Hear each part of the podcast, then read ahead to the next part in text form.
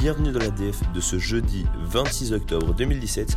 Aujourd'hui, je vais te parler de réflexion et de pousser sa pensée. Alors ne pars pas tout de suite, euh, je t'assure que ça peut être intéressant si tu prends juste le temps d'écouter ce que j'ai à te dire. Euh, l'épisode sera assez court aussi, euh, comme celui d'hier, j'ai pas envie de te garder trop long. et donc, alors sans me vanter, je pense avoir réussi à être quelqu'un d'assez ouvert d'esprit.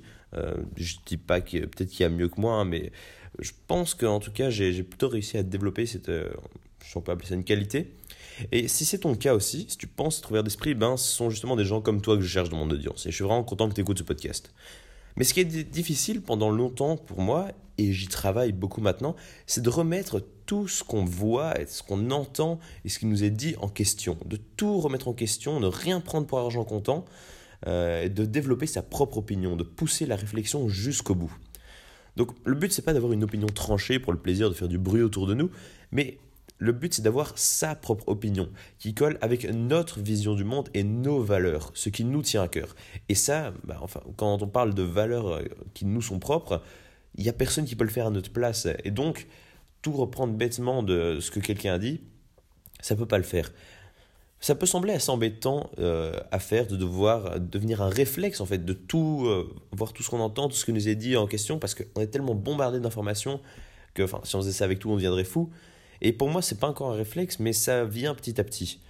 Le plus dur, j'ai remarqué quand on essaye comme ça de remettre en question ce qu'on entend, c'est ceux qu'on admire de remettre en question ce qu'ils disent.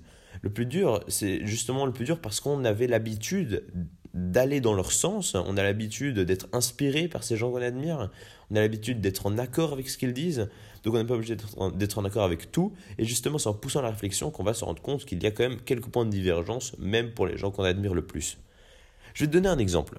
Euh, je ne sais pas si tu connais Léo Duff sur YouTube. Euh, je t'invite vraiment à le découvrir. J'ai l'impression que je dis ça à chaque épisode, donc je t'invite à aller découvrir quelque chose. Mais là, pour le coup, euh, c'est encore, encore vrai. En fait, à chaque fois, c'est vrai. Donc, Léo Duff, il parle de technologie et de high-tech sur YouTube. Il fait ça très bien. Et c'est un fan d'Apple. Et il fait donc des vidéos pour donner ses avis et chaque choix de la marque euh, est remis en question. Il prend, euh, il n'est pas du tout en train euh, d'idolâtrer Apple. Dans certaines vidéos, c'est le cas, mais il y en a d'autres où il exprime une déception ou un désaccord face à la marque. C'est pas parce qu'il est fan qu'il est toujours d'accord avec elle, parce qu'à chaque fois, sur chaque choix de la marque, chaque nouveau produit, il pousse sa réflexion, il essaie de voir où a voulu aller Apple en sortant tel ou tel produit ou en faisant tel ou tel choix de marketing et alors il donne son opinion par rapport à ça. En plus, ça va même plus loin parce qu'il a même fait des vidéos où il a poussé sa réflexion sur Samsung, qui ne porte pas spécialement dans son cœur. Mais il en arrive parfois à des conclusions où euh, parfois il critique Samsung, euh, parfois justement il contredit, euh, enfin il, voit qu'il y a certains choix de Samsung qui se contredisent, parfois il, quand il y a des qualités, des bons trucs, il le dit aussi parce que justement il, ça colle aussi quelque part avec certaines de ses valeurs. Donc le plus important, c'est pas qu'il soit fan de Apple et pas de Samsung.